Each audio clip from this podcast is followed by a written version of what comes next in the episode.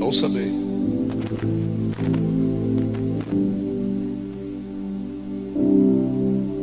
Nós acabamos de ministrar uma matéria para o mestrado aqui na MLK. E foi muito contundente. Nós ministramos a matéria de tartarologia. Nós falamos sobre o inferno. Queridos,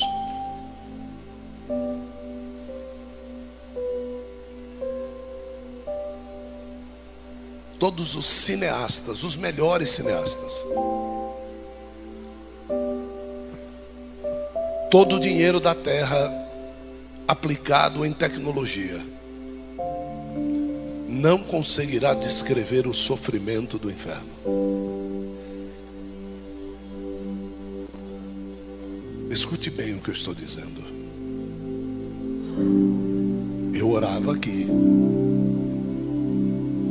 E eu vi no pescoço de alguns de vocês uma corrente que os levava ao inferno.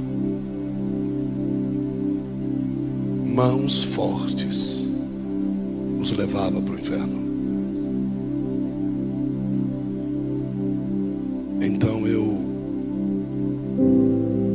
Só tenho algo para dizer para você.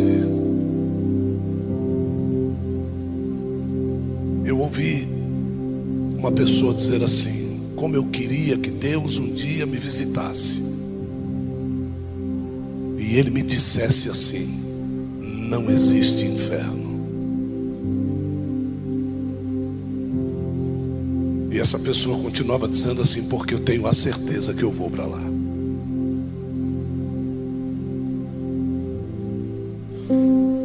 Então, eu quero dizer para vocês que esse tempo de, esse mês de tempo com Deus, é um mês, talvez desse ano, é o mês chave. É um mês que você não vai ter o que dizer para Deus. Porque pessoas que não conseguem ser felizes, segundo foi lido hoje, não conseguem gozar do fruto do seu trabalho. Essas pessoas elas só sofrem porque elas não tiveram tempo com Deus.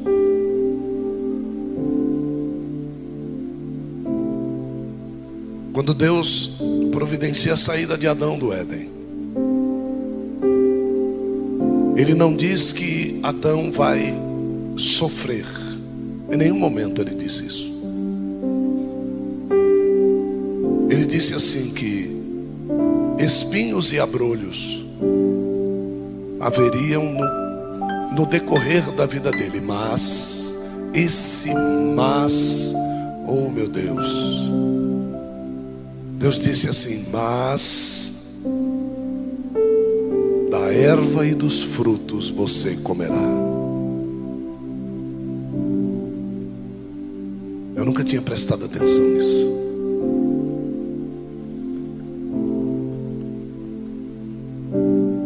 Só come espinho e abrolho quem quer. E aí ele pega a mesma palavra e ele vai lá em Eclesiastes ele diz assim que o nosso trabalho é uma é uma árvore que no começo é pequena. E a gente precisa retirar espinho e abrolho dali para a gente poder colher fruto. Mas ele diz assim: Feliz é o homem que consegue colher os frutos do seu trabalho.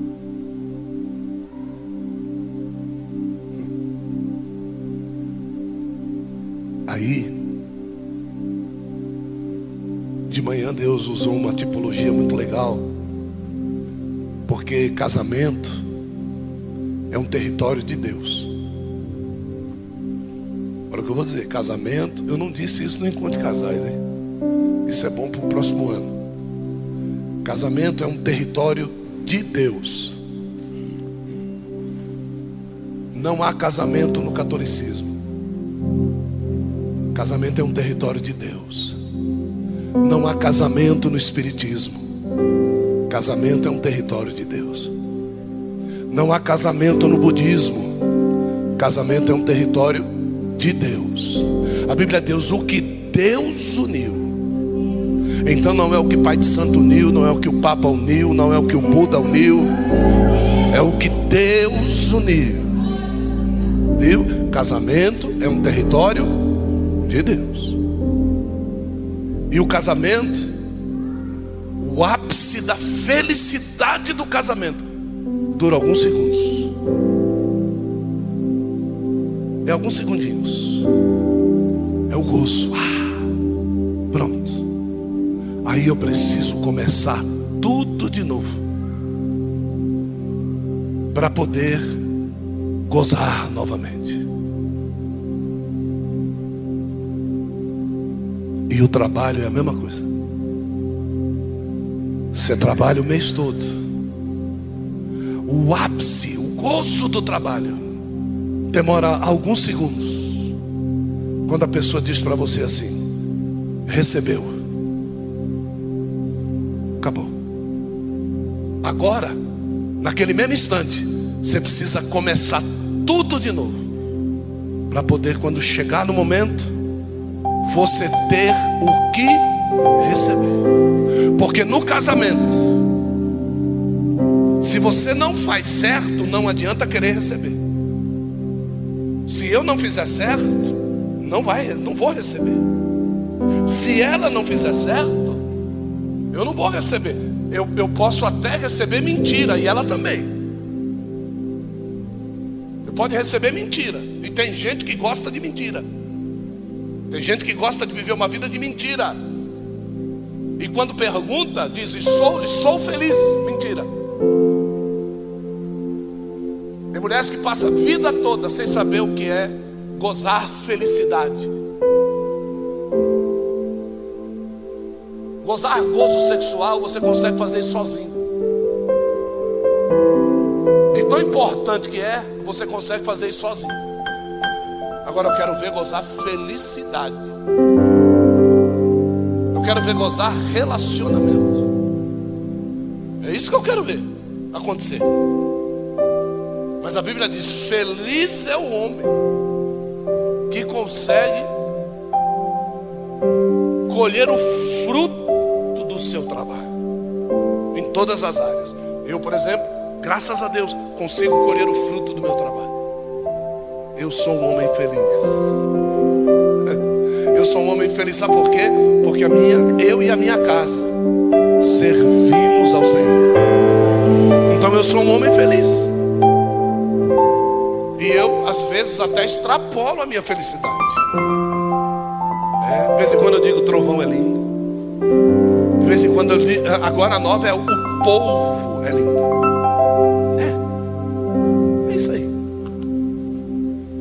Você pode, mas eu não estou entendendo o que ele está falando. É porque você não é feliz que nem eu. O dia que você for feliz que nem eu, você vai ser bobão assim que nem eu. Mas quando Deus quer o lugar dele, o lugar dele está sempre preparado. O problema é quando você resolve ser feliz e quando Deus chega, você não tem lugar para ele. Porque a tua felicidade tomou conta de tudo. Eu vou mostrar aqui uma pessoa que depois de fazer o seu trabalho,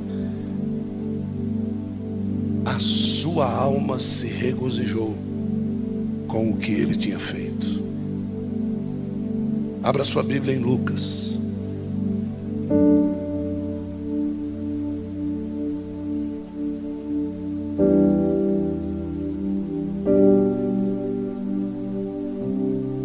Capítulo 23.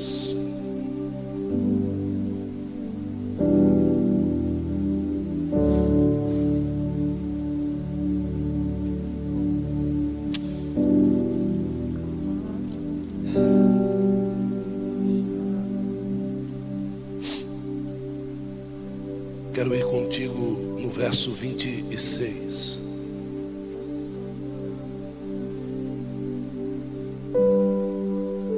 Então, quantos acharam, diga amém. Enquanto levavam Jesus, um homem chamado Simão, da terra de Cirene, vinha do campo. Os soldados o agarraram, puseram a cruz sobre ele e obrigaram a carregá-la atrás de Jesus. Uma grande multidão os seguia incluindo muitas mulheres aflitas que choravam por ele. Mas Jesus, dirigindo-se a elas, disse: Filhas de Jerusalém, não chores por mim, chorem por si mesmas, chorem por seus filhos. Pois estão chegando os dias em que dirão: Felizes as mulheres que nunca tiveram filhos, felizes os seios que nunca amamentaram. Suplicaram aos montes, suplicarão aos montes, essas mulheres, suplicarão aos montes: caiam sobre nós, e pedirão às colinas: soterrem-nos Pois se fazem estas coisas com a árvore verde, o que acontecerá então com a árvore seca? Só até aqui.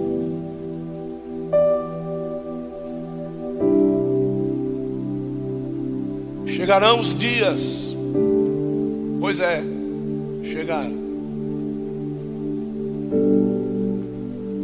Chegarão os dias que as mães não podem mais enviar os seus filhos para a escola. Daqui a alguns dias ou alguns meses, uma lei engavetada já há 20 anos estará sendo colocada no pleito para votação, onde uma criança de 11 anos poderá decidir sozinha por aquilo que ela quer fazer com a sua identidade sexual. Então seu filho vai poder sair de casa menino e uma semana depois voltar menina. Sem que você possa interpelá-lo por nada. E aí você vai dizer: preferia não ter gerado. Você vai dizer: meus peitos que amamentaram são amaldiçoados. Olha o que gerou.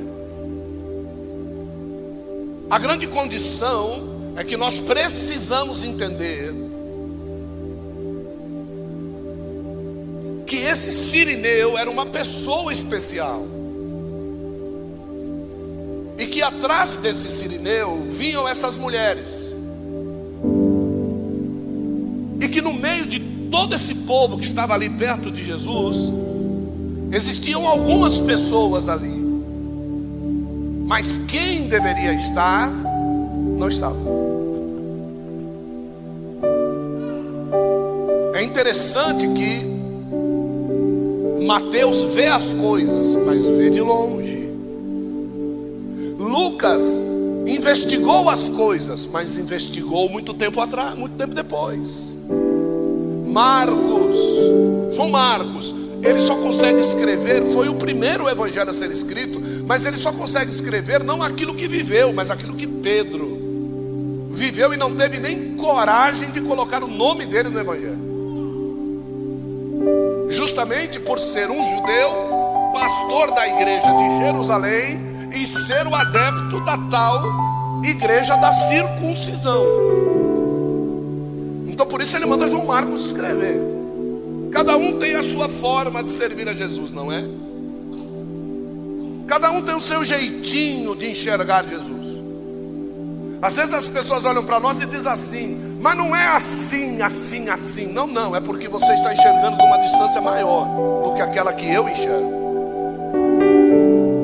Talvez você já não tenha ido aonde eu já fui. Talvez você já não tenha recebido a revelação que eu recebi. Então, talvez o Evangelho, pela minha boca e através da minha vida, tenha uma conotação um pouco mais agressiva do que aquilo que você acredita ser o Evangelho. Eu fico imaginando o que seria ouvir Paulo pregando mesmo. Eu queria. Eu queria estar lá para ver Paulo, Paulo, Paulão mesmo pregando. Sabe? Eu queria conhecer Estevão, gente. Fumegava, fumegava fogo pelos olhos. Então o evangelho dele, as pessoas ouviam, rangiam os dentes de raiva. Estevão, e, e quem é Estevão que a gente nunca ouviu falar nesse cara? Mas o cara recebeu algo diferente. Esse Simão Sirineu, eu vou dizer, talvez você, mas, mas que é isso? Não, esse Simão Sirineu somos nós. Eu e você. Esse Simão Sirineu é a igreja de Sirene. Esse Simão Sirineu está cumprindo aquilo que Jesus disse: aquele que quiser vir após mim, tome a sua e me.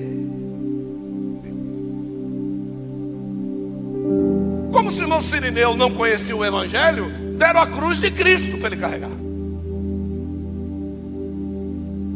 Só que ele foi debaixo de chicote. E nós, às vezes, precisamos vir para a igreja debaixo de chicote.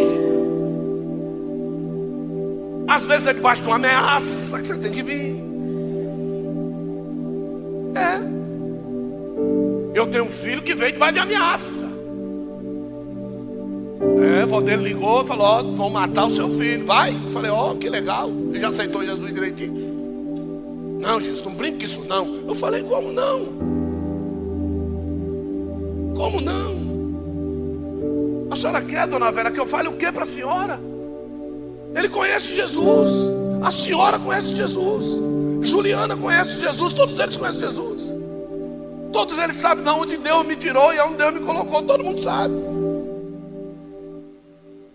Você pode recebê-lo na sua casa? É claro, a porta está aberta. Porque a única forma dele escapar é essa. Eles vão te respeitar, mas não vão respeitar ele. O comando vai respeitar você, mas eles não, ele não vai respeitar. Vão matar o Lucas. Pois mande vir para cá.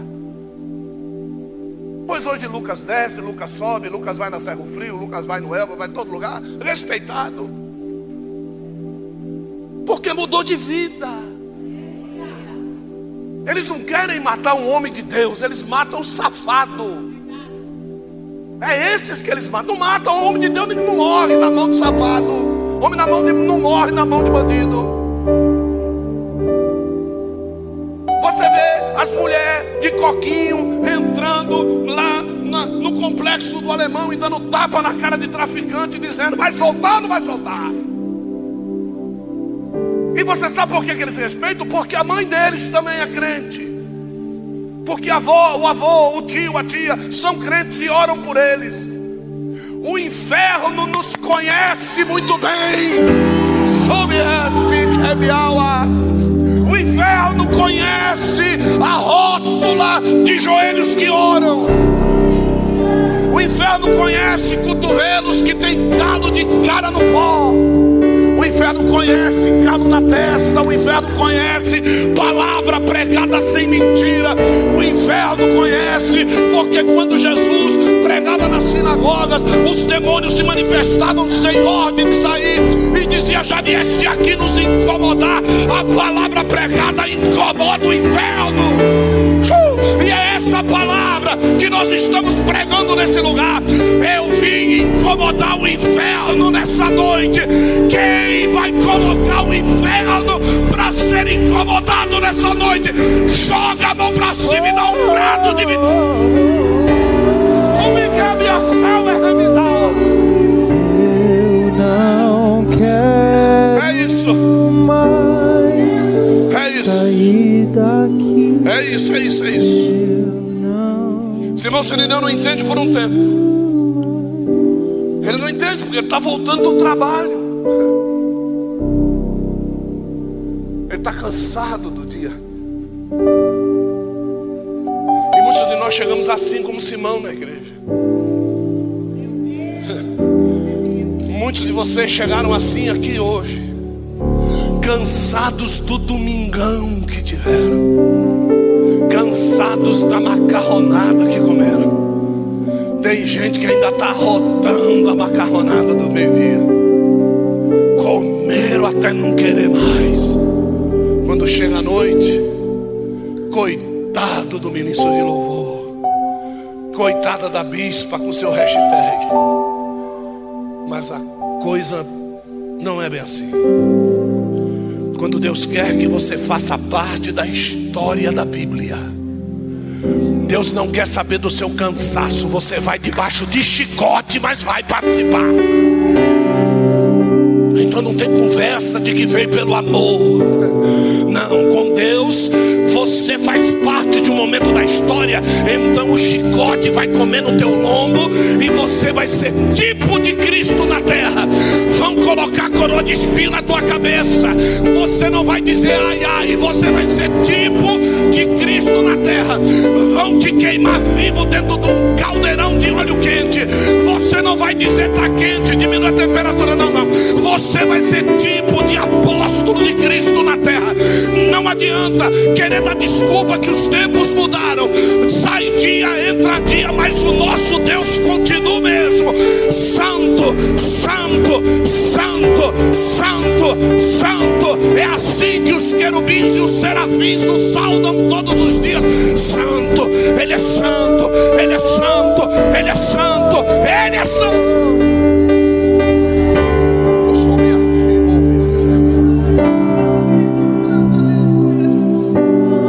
Lá Jesus, todo quebrado na porrada, todo lascado, todo ensanguentado. Simão atrás dele carregando o patíbulo. E atrás de Simão vinham as mulheres choradeiras. E Jesus para. Eu fico imaginando a cena. Jesus para. Passa por Simão. E não fala nada com ele. Mas ele vai nas que estão chorando à toa.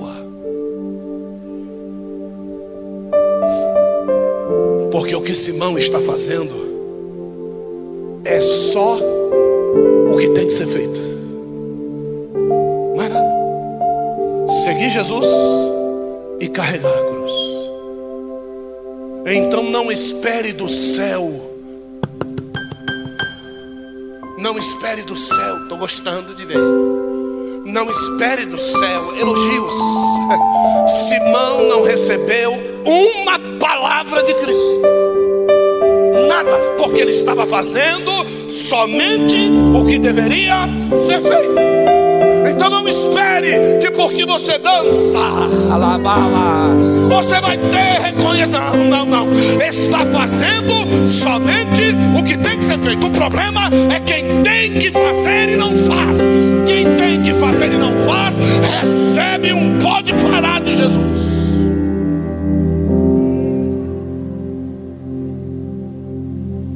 Que, vocês estão chorando? Eu fico imaginando a cena. Por que, que vocês estão chorando? Chorando pelo Senhor. Olha o que, que fizeram com o Senhor. Era como se Jesus dissesse: O que fizeram comigo era apenas o que tinha que ser feito. Ou vocês estão ouvindo eu reclamar de alguma coisa? Eu não estou reclamando de nada.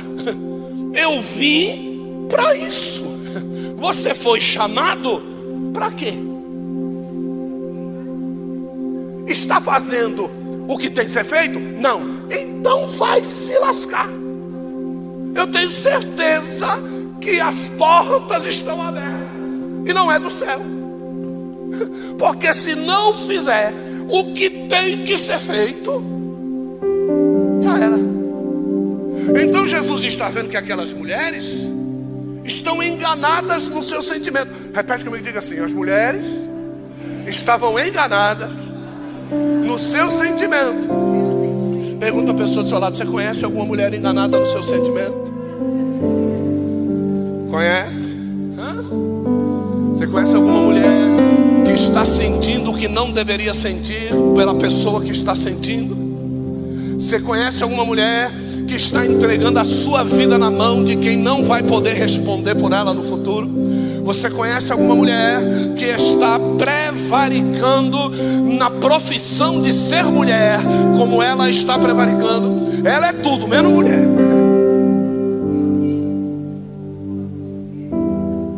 Então Jesus foi lá e foi colocar as mulheres no seu devido. Pronto. Porque Jesus Jesus tem um ministério específico com mulheres. Pergunta para mim, por quê? Porque ele não se casou.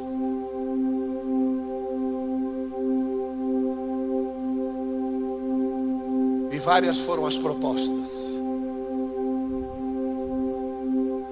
Mas ele não se casou porque ele tem uma noiva preparada para ele.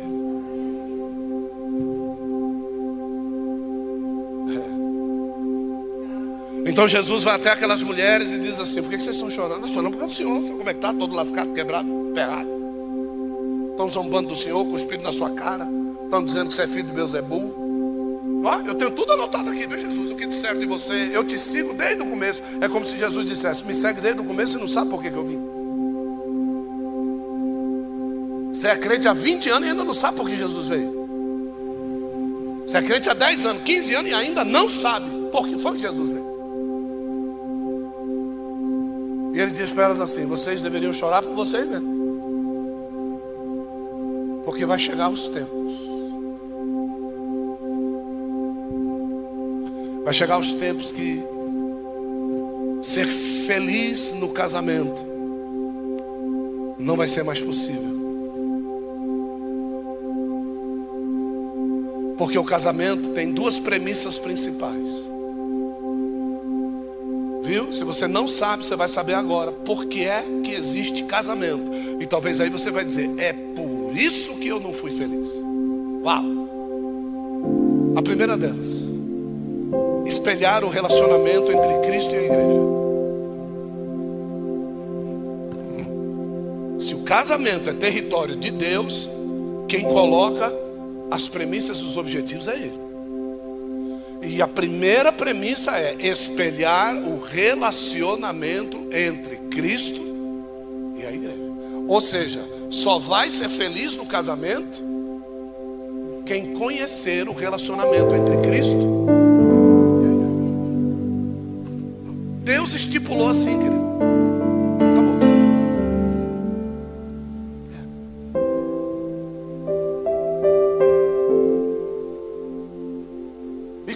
Segunda coisa, apóstolo? A primeira é espelhar o relacionamento entre Cristo e a igreja. E a segunda é ter um relacionamento entre homem e mulher que Deus tenha prazer de estar assentado sobre a cama quando eles se relacionarem.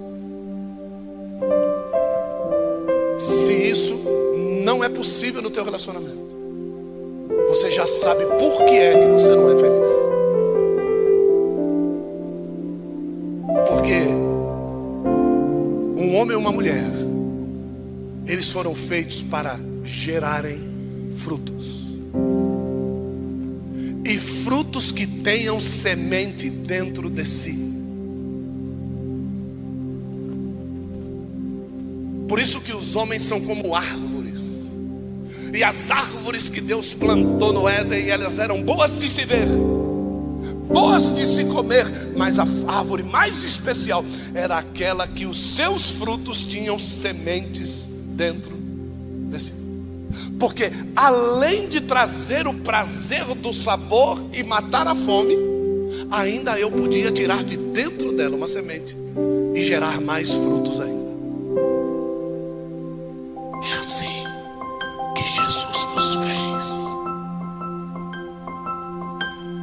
mulher já nasce com todos os óvulos que ela vai menstruar na vida dela toda dentro dela.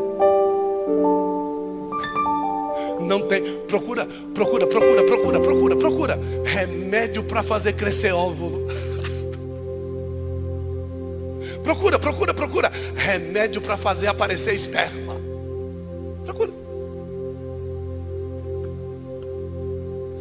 de tudo, marido são, mulher sã, os dois cruza e não tem filho.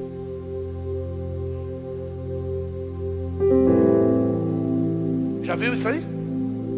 Conhece alguém assim? Por que será, né? Aí vai nos psicoterapeuta da vida, manda plantar bananeira. Fica de ponta cabeça. A hora que receber o sêmen, levanta as pernas da minha vacina. Se Deus não abrir a madre, não tem conversa. O que Jesus queria de Sirineu era abrir a madre espiritual dele. O que Jesus queria das mulheres era abrir a madre espiritual delas. O que Jesus quer de você hoje é abrir a sua madre espiritual. Para que você possa gerar. Gerar em Deus. Não é gerar o que você quer. É gerar em Deus, gerar coisas de Deus, gerar coisas que as pessoas vão olhar e vão dizer: glória a Deus. É, porque às vezes as pessoas querem ter filhos. E quantas mulheres nesse mundo não pagaram fortunas milionárias para poder fazer uma, uma fertilização in vitro e quando a criança nasce ficam com síndrome pós-parto e odeiam a criança. Porque o corpo mudou, a tenda caiu. Porque quem tem filho não olha para o corpo. Não sei se você está entendendo. Quem tem filho não olha para o corpo. Viu? Deus tem filho e não olhou para o corpo de Cristo.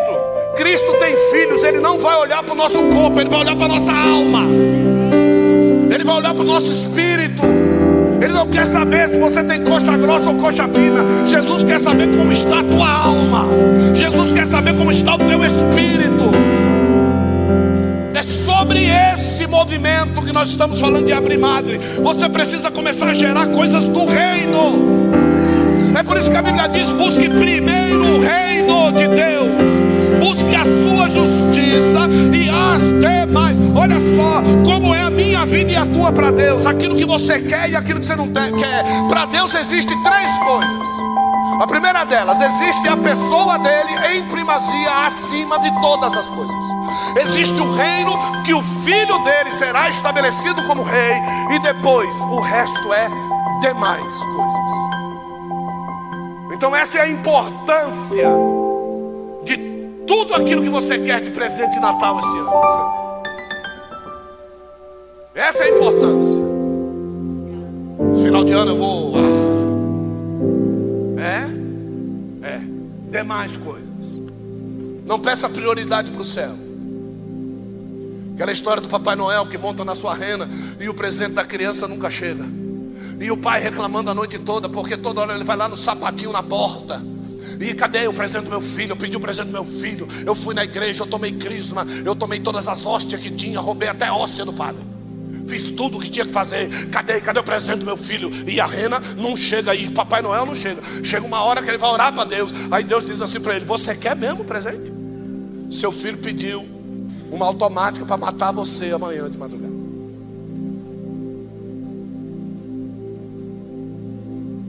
Chega de comprar seus filhos com presente. Chega de comprar seus filhos com benfeitorias. Chega de comprar seus filhos com as melhores escolas. Chega de comprar seus filhos com carona para cá e para lá. Chega. Os seus filhos têm que aprender a ser cristão com você. Eles têm que aprender a amar a Cristo do jeito que você serve a Ele. Estou começando a abrir a sua madre. Eu sei que dói, mas tem que, eu tenho que colocar alguma coisa aí dentro. E eu tenho certeza que hoje, quando você vier para a mesa, você vai entender de uma forma completamente diferente o que Jesus disse para essas mulheres. Porque hoje os nossos filhos estão grandões já, já são capazes de fazer filhos para eles. Mas eu não sei se as esposas deles não são essas mulheres que Jesus está falando com elas aqui. Eu não sei como é que vai ser. Você sabe? Me conta. Porque eu, sinceramente, não tenho futuro legal para os que estão nascendo agora. Apóstolo, a coisa que eu mais quero na minha vida é ter um filho. Que pena, eu pensei que a coisa que você mais queria era ir para o céu. Se você for para o céu, lá você vai ter muita gente para cuidar. Se você for rei, príncipe ou sacerdote, como alguns estão elencados, você vai ter muitas coisas para fazer lá. Você vai passear da nova cidade até a terra centenas de vezes por dia. Haja visto que o dia não vai existir. Então você vai ter tempo de fazer muitas coisas por, por pessoas que não conhecem a Deus, não conhecem a Cristo direito. Passaram pelo fio da navalha pela tribulação e conseguiram resistir à guerra de Gog e Magog. Agora, eles estão como verdadeiros descabeçados. E sabe como é que eles serão regidos aqui? A Bíblia diz: vara de ferro. Eles serão regidos por vara de ferro. As pessoas pensam que o, o governo de Cristo aqui na terra, ah, vai ser uma bênção, vai ser uma maravilha. Então fique. Vara de ferro. Sabe quando você tinha que ir para a escola forçado e você não queria subir na perua e a tua mãe te pegava pela orelha assim, ó, ia te levando até a perua, te dava um peteleco na cabeça, jogava para o lado de dentro e disse: calado, engole o choro. É, é assim que vai ser no governo de Cristo, para o povo aprender quem é Deus. E eles vão ter mil anos de escola só. Para poder aprender aquilo que você aprendeu em 30. Aquilo que você aprendeu em 20 e conseguiu subir. Mas como é que eu aprendi em 20 e eles vão aprender em mil? Veja só o que é o Espírito Santo na sua vida. Então, sem o Espírito Santo, vai demorar mil anos para aprender aquilo que você não dá glória a Deus na igreja e aprendeu em cinco anos. Veja o que é o plus, veja o que é o turbo do Espírito na nossa vida. Jesus está sendo levado, quando chega no final, retiram, olha só, retiram a cruz de Sirineu e entregam-na a Cristo. Agora Sirineu não queria largar Cristo. Porque ele diz: Foi bom carregar a cruz dele. Era mais leve do que o que eu sofro no meu trabalho. É bom carregar a cruz dele, mas agora eu não tenho cruz nenhuma para carregar. Esse vai ser o grande problema de quem vai ficar. Não ter cruz para carregar. Não ter remidor para perdoar. Não ter salvador para salvar. Esse é o problema de quem vai ficar. O problema de quem vai ficar é abrir a Bíblia e não ter letras para ler. Não ter espírito para interpretar. Não ter professor de ETD para ensinar não ter professor de faculdade para poder ficar ensinando coisas absurdas que as outras igrejas não precisam. É assim que vai ser. E nós estamos num dia propício para que você ouça o que eu vou dizer. Esse mês Deus separou para você ter tempo com Ele. O que será que Ele quer? No mês que o comunismo venceu a nossa nação. Hã? Você sabe o que é o comunismo? Você sabe quem foi Adolf Hitler? Você sabe quem foi Benito Mussolini? Sabe não, né? Você sabe o que é que pastores que pregaram em Camboriú estão chefiando diante da bancada vermelha? Você sabe o que eles estão falando? Hã? Que é para trazer os pastores para uma escola universal para eles aprenderem o que é que tem que ser pregado. Você sabe disso? Não sabe. Então o bicho vai ficar. Oh meu Deus. Então comece a se preocupar em ter tempo com Deus. Porque talvez amanhã seja colocado um cinto de castidade na boca dos pastores. Talvez amanhã seja colocado um, um cinto de castidade na sua orelha. E a fé vem pelo.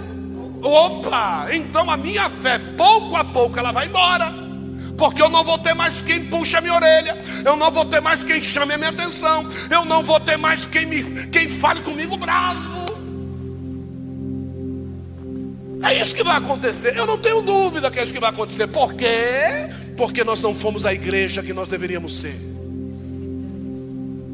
nós não pregamos nos valados como deveríamos pregar. Nós não anunciamos a verdade como deveríamos anunciar. Nós não fomos contra os falsos profetas como deveríamos ser. Quando a idolatria norte-americana chegou no Brasil, nós abraçamos. E quando o negócio foi bom aqui, os pastores ricos daqui foram para lá ganhar dinheiro.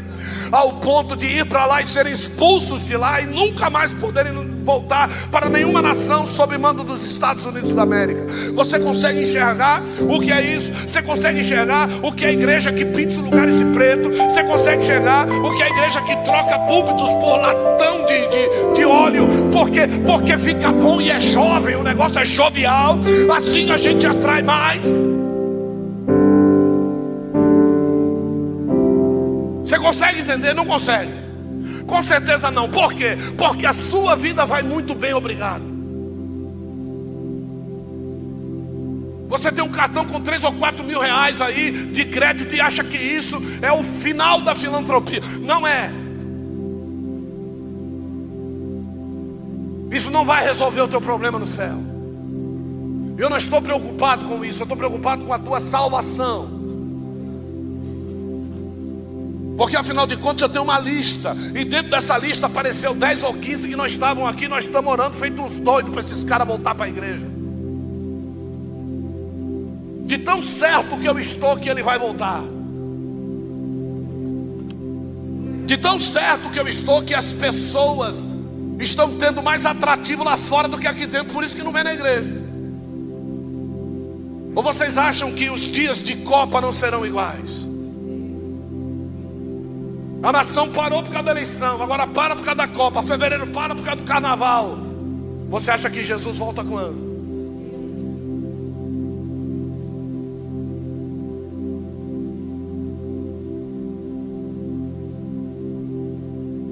E não vai me dizer que nenhum crente vai comprar uma TV maior para ver a Copa. E alguns de vocês já andaram sondando o preço nas casas Bahia, safado.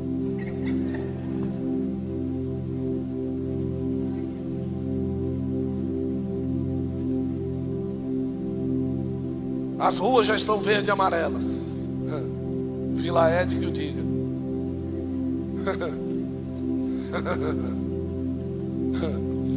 As bandeirolas.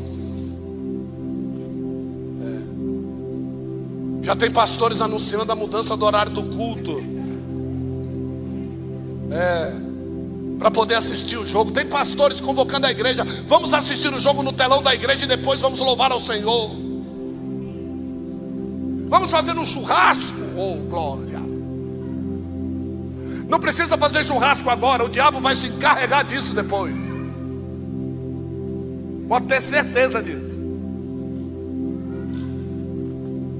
Porque a nossa vida, queridos, tem sido justamente esta. Quando o bicho pega, oração do apóstolo. Quando a casa cai, o culpado é o apóstolo.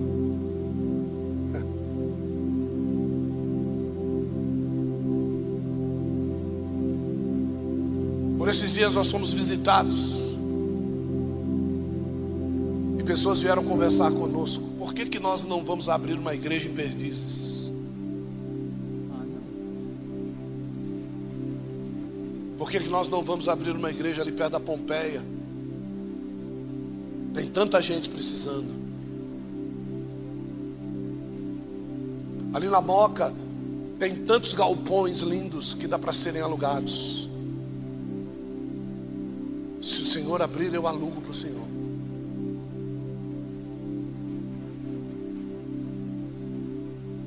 Vamos abrir uma discoteca para os jovens da igreja.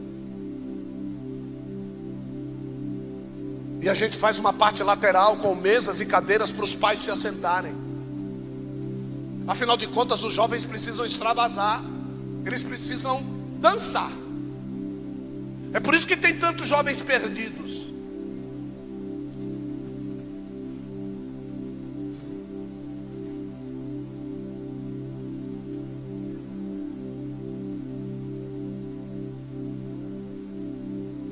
Uma pessoa que gasta tanto dinheiro com ofertas para pregadores.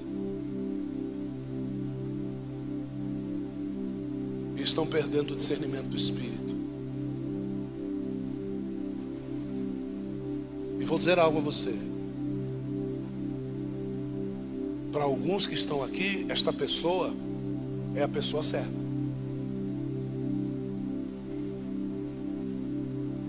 Porque afinal de contas, você está fazendo justamente isso. Gozando a vida.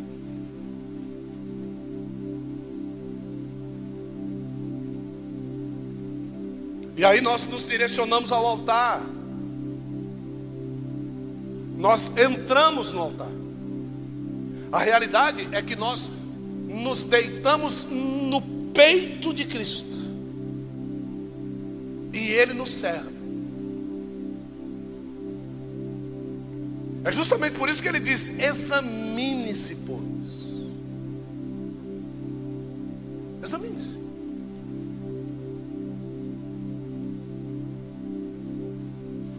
Hoje nós estávamos, fomos comprar algo agora à tarde. E, e eu vi duas senhoras de máscara. E eu disse assim para ela: Eu não tenho mais ouvido falar de Covid. Eu não tenho mais ouvido falar de, de mortes por Covid. Ah, amor, já sei. É porque a gente tinha que falar de Bolsonaro.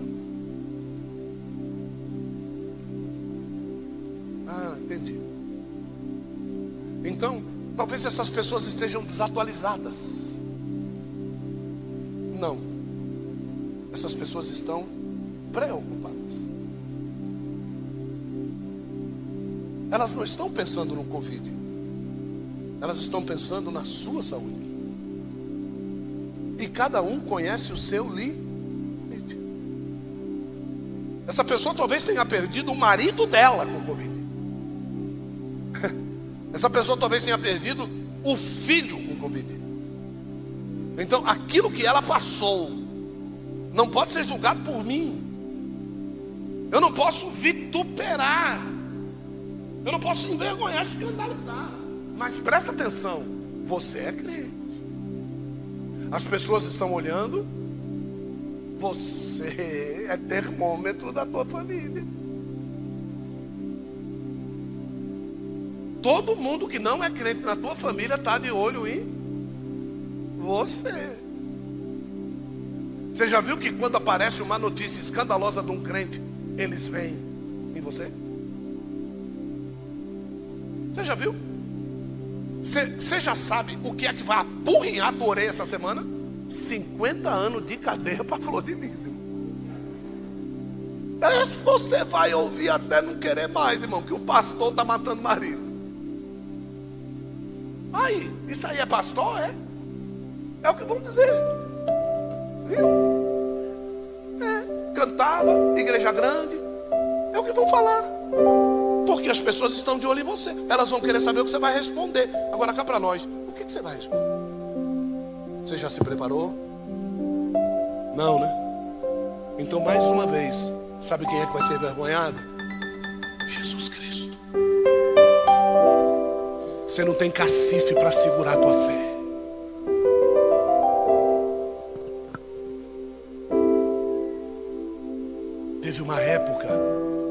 a língua confessava quem era.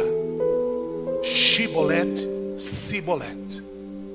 Se falasse Shibolet, morria. Se falasse Sibolet, pode passar. Sabe quem te denuncia? A tua roupa, a tua língua, a tua infidelidade com Deus porque a tua família sabe a prova que você está. A tua família sabe. Porque os pastores vivem dizendo que quem é dizimista e ofertante é a bem, e você está nessa pindanga que você está. E a tua família olha para você e diz assim: é infiel com Deus. Então nós hoje estamos recebendo de Deus parâmetros para você ir ter tempo com Deus. Vai ter tempo com Deus. Viu, Jair? Vai ter um, um cultinho de, de homens aí que eu quero que você vá cantar. Ai, ai, ai lá. Tá? Marcado? É, Que, que dia é? 11 de novembro, né? 19, 19 de novembro. Ai, ai, ai, 19 de novembro. Viu? É, você vai lá cantar lá. Trabalha, Espírito. Não vá, não vá não, que o povo vai falar ai, ai, do seu enterro. Você tem que ir. Bom, vá, viu? Olha só. As pessoas nos conhecem. As pessoas nos conhecem.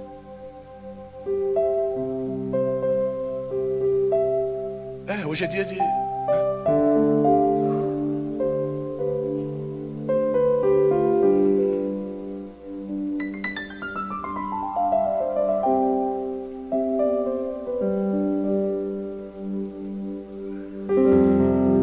Toda vez que Deus vai te abençoar, Ele tem dois caminhos para te abençoar. Ou Ele te abençoa pela sua própria vida, ou Ele vai usar pessoas para te abençoar. Deu para entender? E assim é com todos nós. Ou Ele nos abençoa pela nossa própria vida, certo? Ou Ele usa outra pessoa para nos abençoar. Porque Ele não vai descer do céu para. Tome aqui, a TV de 80 para assistir a Copa. Não vai. Então, ele- ele- é assim que funciona. Então, tem horas, Paulo, que nós não temos condição. Então, Deus vai usar outras pessoas. Mas como é que Ele vai usar? Ele vai usar do jeito que Ele. Certo? Ele vai usar pessoas do jeito que Ele.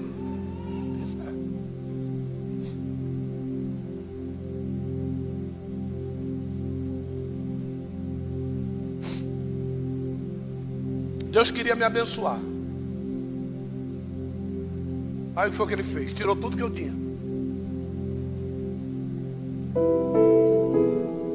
Porque ele queria me abençoar. Aí tirou tudo que eu tinha. Só que, num dos momentos mais difíceis da minha vida, eu fui orar por um fazendeiro lá em Ribeirão Preto. Quando eu fui orar por esse fazendeiro, eu fui ver que esse fazendeiro eu já conhecia há bastante tempo. E eu orei por esse homem, e Jesus levantou esse homem da cadeira de roda. Olha, tantos cadeirantes aqui em São Paulo, ele teve que me levar lá em São José do Rio Preto. Para orar por uma pessoa para ele levantar da cadeira de roda. E eu orei de um dia, no outro dia de madrugada, o homem levanta da cama e vai fazer xixi. E levantou. Por quê? Porque ele sonhava isso, ó, direto. E ele dizia isso para os funcionários. Dizia isso para a esposa: Meu amor, hoje eu sonhei que eu fui no banheiro e fiz xixi. Aí a mulher dele falou: Safado, já sei, mijou na cama, né? E era isso mesmo que acontecia. Ele fazia xixi na cama pensando que estava no banheiro. Só que agora ele levantou de madrugada, foi lá no banheiro, uma bala cravada na espinha. E não fez cirurgia. A bala está lá até hoje, ele está andando. Então ele levantou, foi lá no banheiro, fez xixi e foi deitar. Quando ele foi deitar de manhã cedo, ele- a mulher dele, e aí, meu amor, tudo bem? Como é que foi a noite? Foi, amor, sonhei de novo que eu fui no banheiro fazer xixi. Ela falou, rapaz, tu mijou na cama de novo. Aí ela pegou a mão, botou por debaixo do cobertor. Sei. Ela falou, você sonhou o quê? Eu sonhei que eu fui no banheiro fazer xixi. Aí ela foi no banheiro. E qual era o comportamento desse homem? Ele fazia xixi e não dava?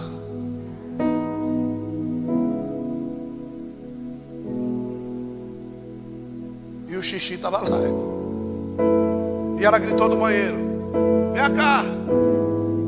Tá brincando comigo, é? Falou: Não, seu xixi está aqui dentro. Aí ele botou a mão na coluna, levantou, saiu andando, foi lá. Rapaz, eu fiz mesmo. Pronto. Jesus curou o homem.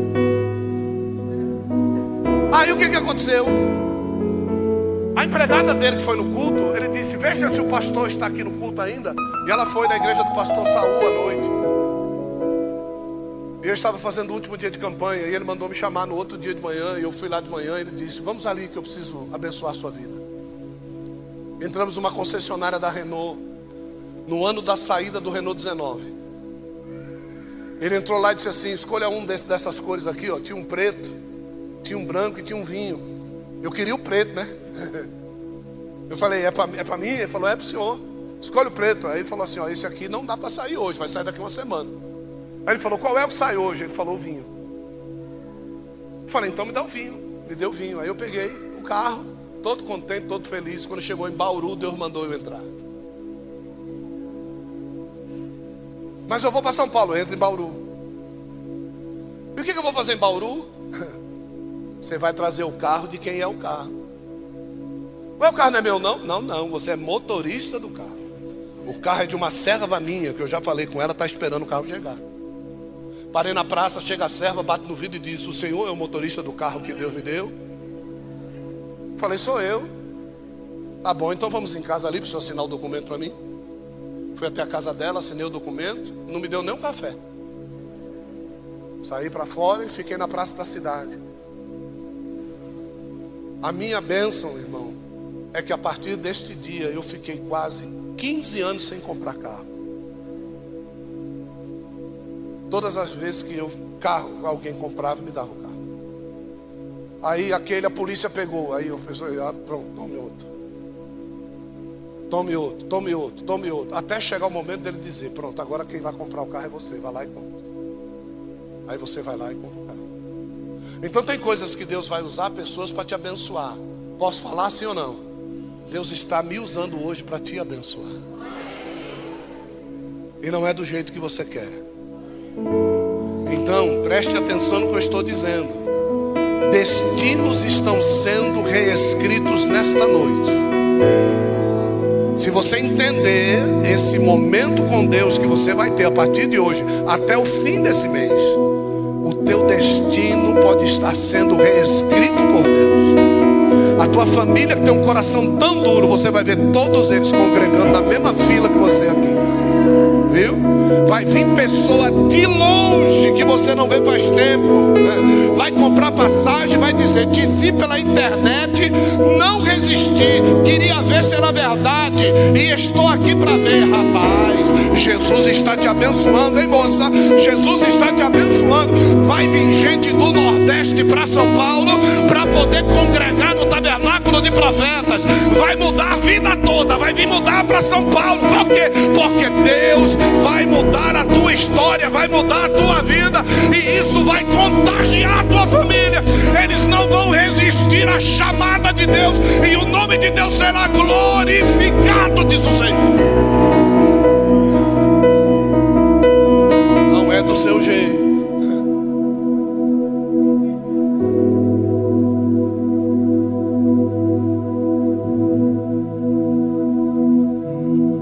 Carreguei a cruz dele e ele morreu.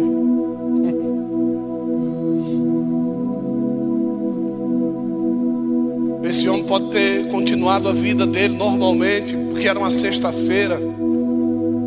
Ele continuou a vida dele o sábado. No domingo já começou algumas atividades a partir de meio-dia em Israel. Quando chega na segunda-feira, irmão, esse homem tem uma notícia. Rapaz, parece que aquele cara que tu carregou o patíbulo ressuscitou. Para com isso, velho. Eu vi o cara morrer, mano. Não, eu vi, eu vi, ele expirou. Arimateia, velho, foi lá e, e tirou o cara da cruz. Olha. Nicodemos comprou um lençol de linho novinho para enrolar o cara. Botou ele dentro da sepultura. Eu vi rolar pedra. Botaram um monte de soldado lá. Rapaz, o homem está andando por aí. O homem está comendo, rapaz, com todo mundo. É, ele está pregando para tudo quanto é lado aí. Mas não é possível. Eu carreguei o patíbulo dele, levei ele lá, vi o cara morto. Pois é, rapaz. Então eu preciso começar a falar isso aí, porque eu carreguei, eu, eu carreguei o negócio. E agora ele ressuscitou, preciso ver. E, e, e ele foi ver e viu. Ele diz: Eu não posso ficar aqui em Jerusalém. Jerusalém já tem Pedro. Eu vou para Sirene. Quando foi para Sirene, quando ele chegou lá, Deus visitou ele com o Espírito Santo e batizou ele como Níger. O profeta Níger de Sirene. Um homem profeta que anunciava a palavra e pessoas se convertiam, feito cachoeira atrás. Por quê? Porque ele se dignou debaixo do chicote a carregar a cruz. Imagine só o que Deus pode fazer por você, se você carregar a cruz por amor. Imagine o que, que Deus pode fazer por nós, se nós não precisarmos ser coagidos a ser cristão, se nós simplesmente formos agradecidos por que Ele fez por nós. Entenda perfeitamente o que eu estou lhe dizendo. Não há mais tempo. Nós não temos mais tempo. Como eu queria que o dia 25 fosse amanhã, querido. Eu estou com a mensagem de Bazan engasgada na garganta. Eu tenho que vigiar para não soltar, irmão. Eu tenho que acabar as mensagens antes do tempo. Teve dia que eu preguei 30 minutos e disse: Acabou a mensagem. Disseram, mas já? Por quê? Porque o negócio estava querendo sair aqui já. É tanta verdade maravilhosa escondida nas Escrituras e mostrando que Ele cedo vem. E que nós não vamos ter mais tempo, querido. Nós temos que vigiar até no momento de dormir. Nós temos que vigiar no momento de tomar banho. Nós temos, nós temos que vigiar, irmão. É, nós temos, nós temos que vigiar. Nós temos que purificar o nosso corpo o máximo possível para não sofrer, querido. Deixa eu calar a boca. Eu estou lhe convidando hoje para você mudar a tua história. Eu vi muita gente chorando, eu vi muita gente triste. Eu vi muita gente de bodegas bugaiada assim, ó, assustado com o que está ouvindo. Então é sinal de que você está devendo, filho. Se eu chamar e tu não vir, eu já sei o que está acontecendo.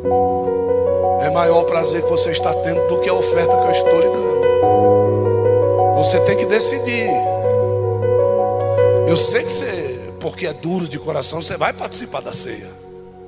Para mostrar para mim que você não está devendo nada para ninguém. A única coisa que você vai fazer é morrer mais.